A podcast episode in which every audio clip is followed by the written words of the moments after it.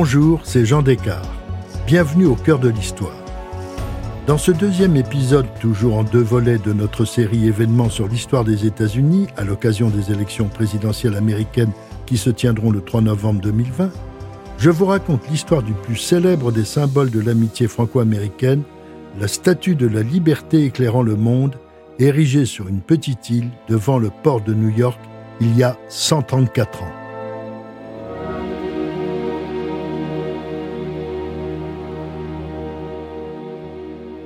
Nous sommes à Paris au début de 1884. Les habitants du quartier de la Plaine Monceau sont très intrigués par un chantier spectaculaire. Près du boulevard de Courcelles, au numéro 25 de l'étroite rue de Chazelles, la fonderie Gaget et Gauthier est spécialisée dans l'édification et la restauration de monuments. Onze ans plus tôt, en 1873, on y avait remis en état la colonne Vendôme abattue par la commune en 1871. Cette fois, le chantier est beaucoup plus intrigant. Et on observe une noria de chariots transportant des moules de terre glaise venus d'un atelier de l'avenue d'Orléans, aujourd'hui l'avenue du Général Leclerc. À travers un gigantesque échafaudage, les passants s'arrêtent, curieux de découvrir, dominant les toits, la statue d'une femme drapée dans un voile, le bras droit levé tenant un flambeau.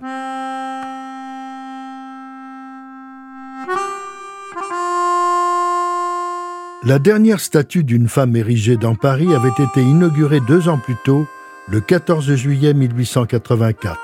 Il s'agissait du monument dédié à la République. Une immense statue de femme sculptée par Léopold Maurice trônait désormais sur l'ancienne place du Château d'Eau, devenue place de la République. Vêtue d'une toge à l'antique et coiffée d'un bonnet phrygien, elle tient dans sa main droite un rameau d'olivier. Dans l'autre, les tables de la loi et un fragment de la Déclaration des droits de l'homme. On s'interroge sur le chantier de la rue de Chazelles, devenu une curiosité. Que représente donc cette nouvelle gigantesque sculpture féminine, haute de 33 mètres mais atteignant les 67 mètres avec son socle qui la font dépasser les immeubles haussmanniens Et où sera-t-elle installée? Il s'agit de commémorer avec un peu de retard un anniversaire historique et de marquer l'amitié franco-américaine. Les États-Unis, sortis de la tragique guerre de sécession, veulent célébrer le centenaire de leur naissance officielle. La date est difficile à choisir. Il y a d'abord le 4 juillet 1774, c'est l'acte fondateur de la déclaration d'indépendance par le Congrès.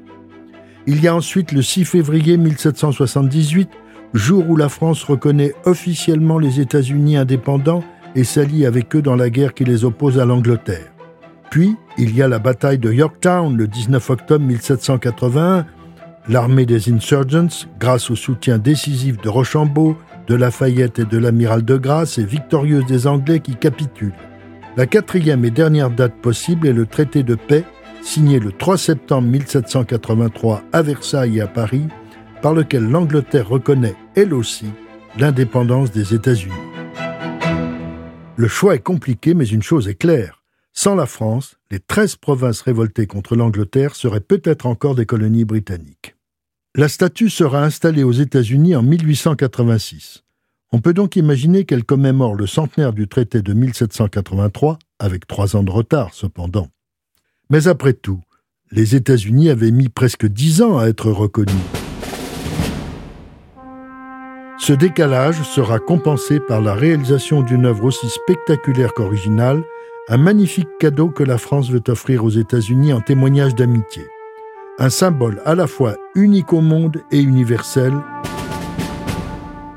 Parmi les curieux qui viennent contempler la statue en chantier, un certain Victor Hugo dira La mer, cette grande agitée, constate l'union de deux terres apaisées. C'est le résultat du travail d'un audacieux duo Auguste Bartholdi et Gustave Eiffel. Frédéric Auguste Bartholdi est un sculpteur d'origine alsacienne, né à Colmar en 1834. Son premier succès fut la statue du général Rapp, également né à Colmar et défenseur de Strasbourg pendant les 100 jours.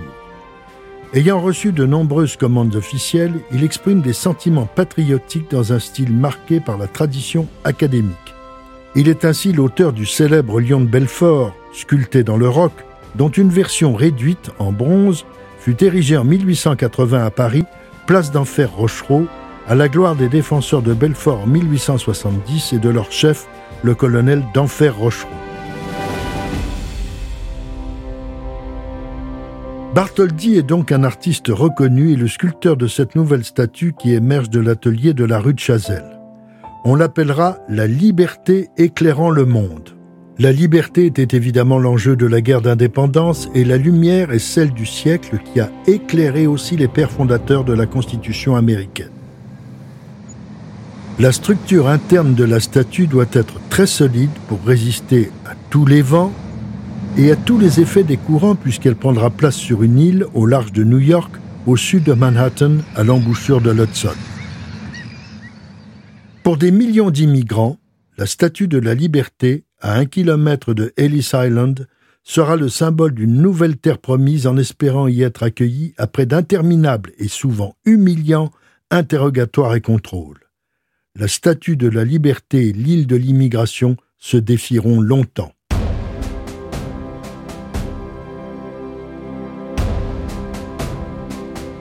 En réalité, le projet de la statue remonte à 1870. Il était porté par un juriste et politicien français, Édouard Laboulet, observateur attentif de la vie politique américaine. Il souhaitait que la France républicaine rappelle au monde que celle de Louis XVI était en fait la vraie marraine de l'indépendance des États-Unis d'Amérique et que ce soutien avait, à tous égards, coûté très cher à la monarchie.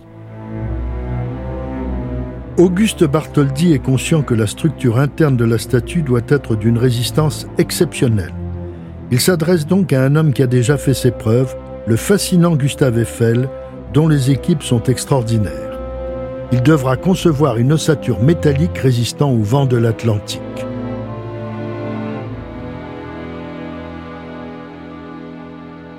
Gustave Eiffel est un ingénieur français d'origine allemande, né à Dijon en 1832. Il a d'ailleurs failli travailler dans une usine fabriquant de la moutarde. Mais il se rend finalement à Paris, où il échoue à l'oral de Polytechnique mais est reçu à l'école centrale. Il est passionné d'aérodynamique et souhaite que la technique soit au service du progrès humain. En 1858, il dirige le chantier du pont métallique de Bordeaux, destiné à raccorder deux importants réseaux ferroviaires, celui de la Compagnie du Paris-Orléans et celui de la Compagnie du Midi. À 26 ans, il est à la tête d'un ouvrage considérable et agit en véritable patron. Pendant les travaux, Gustave Eiffel sauve un ouvrier de la noyade en plongeant dans la Garonne. Ses collègues reconnaissants lui offrent une médaille en souvenir de son courage. Eiffel est très sensible à la qualité des relations avec le monde ouvrier.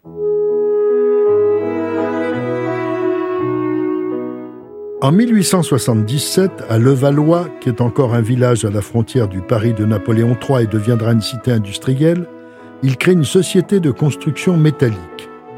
Il est associé à Théophile Sérig, un jeune ingénieur fortuné de l'école centrale. Eiffel devient réputé dans la construction de ponts et de viaducs. Celui de Garabit, dans le Cantal, franchit la Truyère à 122 mètres de haut. Cette hauteur correspond à l'élévation de Notre-Dame de Paris à laquelle on superposerait la colonne de la Bastille. Le métal est le domaine d'Eiffel. La variété des applications qu'il en fait est étonnante. De la synagogue de la rue des Tournelles dans le quartier du Marais au lycée Carnot dans le 17e arrondissement, en passant par la charpente du magasin au Bon Marché, au carrefour Sèvres-Babylone, Eiffel impose la suprématie métallique. Sa réputation finit par dépasser les frontières. En 1875, l'Empire austro-hongrois lui confie la construction de la gare de Budapest achevée en deux ans. C'est l'une des toutes premières associations du métal et de la maçonnerie. Au Portugal, à Lisbonne, il construit le grand ascenseur qui reliera la ville basse à la ville haute et à Porto, un pont sur le Douro. Même Ferdinand de Lesseps demandera à Gustave Eiffel de prendre en main le chantier de percement de l'isthme de Panama et le tsar de Russie, Alexandre III, le consultera sur les itinéraires qu'empruntera le chemin de fer transsibérien. Le squelette métallique de la Statue de la Liberté est calculé et dessiné par Maurice Quéclin en 1881, un collaborateur de Gustave Eiffel souvent oublié dans cette aventure. Bartholdi et Eiffel décident que la statue sera en cuivre repoussé. 300 plaques aux formes dessinées avec minutie seront scrupuleusement martelées puis rivetées entre elles selon les instructions précises de Bartholdi et d'Eiffel. Le squelette est une sorte d'échafaudage fixe. À l'intérieur du monument, il en assurera la stabilité. Quelles que soient les tempêtes, les orages, les ouragans, la statue de la liberté devra résister, car la liberté, même statufiée, ne peut s'écrouler. Son poids de 225 tonnes a été calculé en fonction de l'île sur laquelle elle regardera le monde arrivant aux États-Unis ou en partant. Bartholdi veut mettre en valeur la liberté triomphante. Son visage sera ceint d'une couronne. Le bras droit levé, elle tiendra une torche qui ne s'éteindra jamais. Cette lumière sera le symbole de l'étincelle politique à l'origine de l'indépendance aux États-Unis en 1776 pour tous les voyageurs arrivant à New York par voie maritime. Il n'est pas question que la statue soit montée en France. Les pièces détachées vont traverser l'Atlantique. Avant le départ, tous ces éléments sont remis symboliquement à son Excellence M. Norton, ambassadeur des États-Unis en France. Une plaque, offerte aux diplomates, en conserve le souvenir en anglais. En voici la traduction. Société internationale et historique d'ingénierie civile.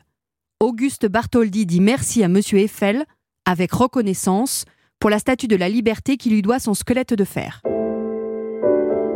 Au printemps 1885, le navire de guerre français l'Isère part de Rouen avec 214 caisses contenant la précieuse cargaison. Mais l'argent manque pour le montage de la statue. Le philanthrope Pulitzer réveille alors l'amour-propre des Américains. Avec lui, les fonds arrivent et Bartholdi est invité à New York. Ce cadeau de la France attire des foules de curieux. Le montage sera très long et spectaculaire, suivi attentivement par la presse mondiale. On voit des ouvriers assis sur des sellettes suspendues par des cordes fixant les plaques de cuivre. Comparés aux colosses, ils ressemblent à des fourmis. Ils évoquent aussi l'image des Lilliputiens essayant d'enchaîner le géant Gulliver. Ils finissent par le bras droit et la tête dont le squelette métallique offre une vision étrange. La main droite de la liberté s'élève à 110 mètres au-dessus du niveau de l'eau. L'inauguration est décidée pour le 23 octobre 1886 en présence du président Grover Cleveland. Sa carrière est une curiosité politique. Ce démocrate, qui fit face au triomphant Sénat républicain, est le seul président ayant été élu pour deux mandats non consécutifs, le premier de 1885 à 1889 et le second de 1893 à 1897. Pour cette fête, décrétée jour férié, le Congrès des États-Unis a voté un crédit spécial et lancé 10 000 invitations. Mais une condition expresse doit être respectée. Pas un dollar ne doit être utilisé pour l'achat de cigares ou d'alcool. La liberté rimera avec la sobriété. Mais, en réalité, on fera discrètement savoir aux invités qu'ils pourront fumer et se rafraîchir grâce à une initiative privée. Après une grande parade civile et militaire à Madison Square, les officiels s'embarquent pour Bedloe's Island. 300 navires escortent celui du président Cleveland. La délégation française est conduite par Ferdinand de Lesseps. Auguste Bartholdi monte dans la statue par l'escalier intérieur. Il tire lui-même sur la corde libérant le drapeau français qui voilait la tête auréolée. Les canons tonnent accompagné par les sirènes des bateaux. La force du monument sculpté par Bartholdi impressionne les contemporains. Un témoin dira La robuste et placide déesse romaine dans sa noble robe antique, flambeau en main, forme finale de la statue, a, dit-on, pris le visage de la propre mère de l'artiste, dont le calme et la forte personnalité correspondaient à l'expression d'une liberté solide et sage. Cette statue est alors, par sa structure, la plus grande jamais édifiée dans le monde. Elle est certainement aussi la plus connue. Et, vous allez le voir, cette renommée lui a permis d'avoir plusieurs vies.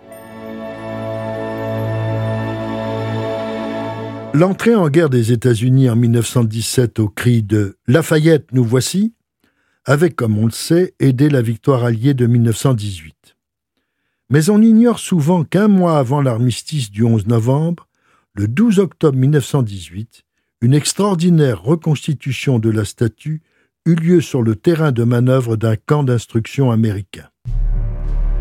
Dans la vallée appelée la rivière des moines, dans l'État de l'Iowa, au cœur des États-Unis, 18 000 officiers et soldats, tous en uniforme, s'alignèrent pour former l'image de la Statue de la Liberté. Des milliers de mètres de ruban blanc délimitaient les contours exacts de l'œuvre de Bartholdi. Les lignes des doigts, de la coiffure, de la torche et les plis de la tunique furent mis en valeur par des files de combattants tous vêtus de blanc, les uns en chapeau, les autres nu-tête. Cet incroyable rassemblement était conçu pour être vu d'une tour sur laquelle étaient fixés des appareils photographiques et des caméras de cinéma. Pour satisfaire aux exigences de la perspective et obtenir les proportions normales entre les diverses parties de la colossale statue humaine, on fut obligé d'augmenter progressivement, de la base au sommet, les longueurs et les superficies à la manière d'une anamorphose. Sur les 376 mètres de la hauteur totale, le corps, de la base à l'épaule, ne mesurait ainsi que 45 mètres, tandis que la flamme de la torche s'allongeait sur 182 mètres et le pouce droit mesurait 10 mètres 60 à lui seul. 13 800 hommes au total s'entassaient dans le flambeau emblématique, un hommage aussi spectaculaire qu'étrange à la statue de Bartholdi. Ce n'était pas fini. La société de production cinématographique Columbia, fondée en 1919, va détourner l'image de la statue pour créer son logo en 1934. C'est l'actrice Bette Davis qui, dit-on, incarne Miss Liberty avec quelques retouches. La couronne rayonnante est remplacée par une coiffe noire, le drapé qui s'enroule autour de sa robe est le drapeau américain. Quant au flambeau, il est devenu un véritable feu d'artifice. En 1939, le logo évolue. La version de la statue est plus proche de l'original, rappelant la mythologie grecque. Le diadème est classique et peu visible. Elle ne se drape plus dans la bannière étoilée, mais dans un simple châle bleu. Un pied nu apparaît dans les plis de la toge. Contrairement à Bette Davis, le visage du modèle qu'il incarne est impassible et le regard lointain. Cette nouvelle mouture est proposée avant le générique du célèbre film de Frank Capra, Monsieur Smith au Sénat. Comme beaucoup de stars, la statue logo a subi plusieurs liftings. La torche et le châle bleu persistent. On dit que l'actrice Deborah Kerr aurait été une autre de ses inspiratrices. En 1963, la statue de la liberté de la Columbia va être un peu bousculée. Pour la comédie La souris qui rugissait de Jack Arnold en 1959, avec Peter Sellers et Gene Seberg, Miss Liberty va avoir la frayeur de sa vie. Le film est l'histoire d'un État microscopique d'Europe centrale, le duché de Fenwick. Il déclare la guerre aux États-Unis. Ses archers médiévaux envahissent New York en pleine alerte atomique. La souris symbolise le petit État. Dans le générique, une souris arrive en trottinant au pied de la statue de la liberté qui, terrorisée, retrousse ses jupes et s'enfuit en courant. Pendant la Seconde Guerre mondiale, Alfred Hitchcock est à Hollywood. Entre ses grands films romanesques et énigmatiques comme Rebecca en 1940, Soupçon en 1941 ou encore L'ombre d'un doute en 1943, il réalise aussi des films de propagande. En 1940, juste après Rebecca, il tourne Correspondant 17, une passionnante histoire d'espionnage qui nous emmène de Londres aux Pays-Bas jusqu'au milieu de l'Atlantique. Les méchants sont évidemment des espions nazis. Le message est clair. Hitchcock demande aux Américains d'entrer en guerre aux côtés du Royaume-Uni. Dans cinquième colonne, il montre que les saboteurs et les espions agissent à l'intérieur même des États-Unis, faisant sauter une usine d'armement et un barrage. Ils sont indécelables dans leurs activités dévastatrices grâce à des réseaux au-dessus de tout soupçon. Le héros, qui dès le premier attentat a repéré le chef du réseau d'espions, le poursuit jusqu'à New York où il s'apprête à faire sauter un navire. Acculé, l'agent ennemi saute dans un bateau transportant des touristes qui vont visiter la Statue de la Liberté. Le héros le suit, ce qui permet des plans à l'intérieur même du monument. Toute la dramatique séquence finale se déroule à l'intérieur et à l'extérieur de la statue, reconstituée en studio. L'ultime combat a lieu dans et hors de la torche, tout un symbole. La chute de l'espion ne peut qu'être mortelle.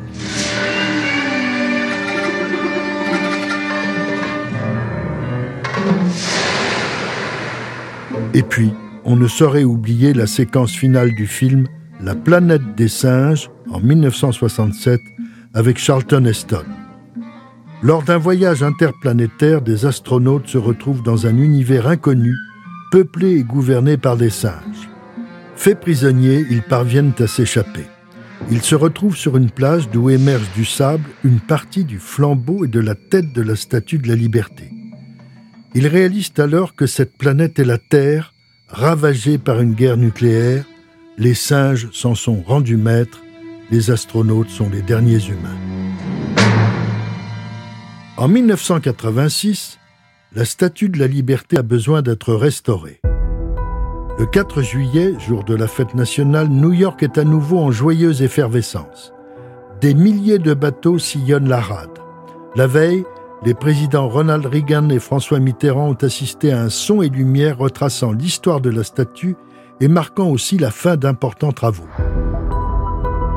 Dès 1980, des ingénieurs français avaient ausculté les entrailles de la vieille dame.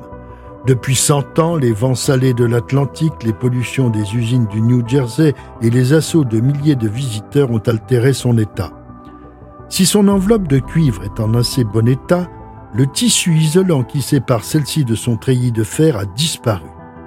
Les deux métaux sont entrés en contact et la rouille s'est installée par le phénomène d'électrolyse, favorisé par l'humidité. Il faut intervenir d'urgence. À l'initiative d'un comité franco-américain pour la restauration de la Statue de la Liberté, regroupant architectes et ingénieurs des deux pays, il est décidé d'entreprendre les travaux nécessaires un gigantesque échafaudage s'élève. La liberté reste alors en cage pendant deux ans, mais c'est pour la bonne cause. Le fer est remplacé par un matériau inoxydable, la torche est entièrement refaite comme à l'origine en cuivre repoussé et recouverte de feuilles d'or. Des artisans champenois et parisiens sont réquisitionnés. La plus grande dame du monde peut, à nouveau, accueillir ses visiteurs près de 4 millions par an à l'époque, dans les meilleures conditions. La célébrité de ce monument et la puissance de son mythe ont inspiré très tôt des répliques dans divers endroits, mais en général dans la continuité des relations franco-américaines. Le 12 mai 1885, à Paris, devant le pont de Grenelle, une statue en réduction est installée. Elle se trouve sur l'île aux Cygnes, dans le 15e arrondissement. Cadeau des Américains de Paris, il est d'abord placé le regard face à l'Est, par courtoisie envers le palais de l'Élysée et le président de la République. Cela lui permet, en 1889, de toiser une cousine conçue par l'un de ses deux créateurs et au moins aussi connu qu'elle, la Tour Eiffel, inaugurée à l'occasion de l'exposition universelle commémorant le centenaire de la Révolution. Ce n'est que 52 ans plus tard, en 1937, que l'on fit remarquer que New York se trouve à l'ouest de Paris et qu'il serait judicieux de faire pivoter la statue. On la replaça alors dans le bon sens, face à Big Apple et sa grande sœur américaine. Une décision logique qui satisfait autant la géographie que le sens de l'histoire. Mais la statue de l'île aux cygnes n'est pas la seule réplique observable à Paris. Il en existe d'autres, par exemple au musée du Conservatoire des Arts et Métiers dans le 3e arrondissement. Elle est à l'échelle de 1 16e. En fait, c'est elle la véritable statue originale. C'est en effet la maquette qu'Auguste Bartholdi utilisa comme modèle pour concevoir l'immense version new-yorkaise. Une autre a été déposée dans la nef centrale du musée d'Orsay en 2012 pour des raisons de conservation. Initialement, elle se trouvait dans le jardin du Luxembourg. La plus petite se trouve dans le 6e arrondissement, sur la place Michel Debré, près de la rue du Cherche-Midi. À première vue, elle est difficile à trouver. Mais si vous regardez de près le torse du centaure réalisé par le sculpteur César entre 1982 et 1985, au croisement de la rue du Dragon, de la rue de Grenelle et de la rue de Sèvres, vous découvrirez une minuscule statue de la liberté. Elle ne mesure que quelques centimètres et se déniche à la place du cœur dans cette étonnante masse métallique. Une place de choix pour cette silhouette symbolique qui continue d'inspirer, même à distance, les créateurs et les touristes épris de liberté.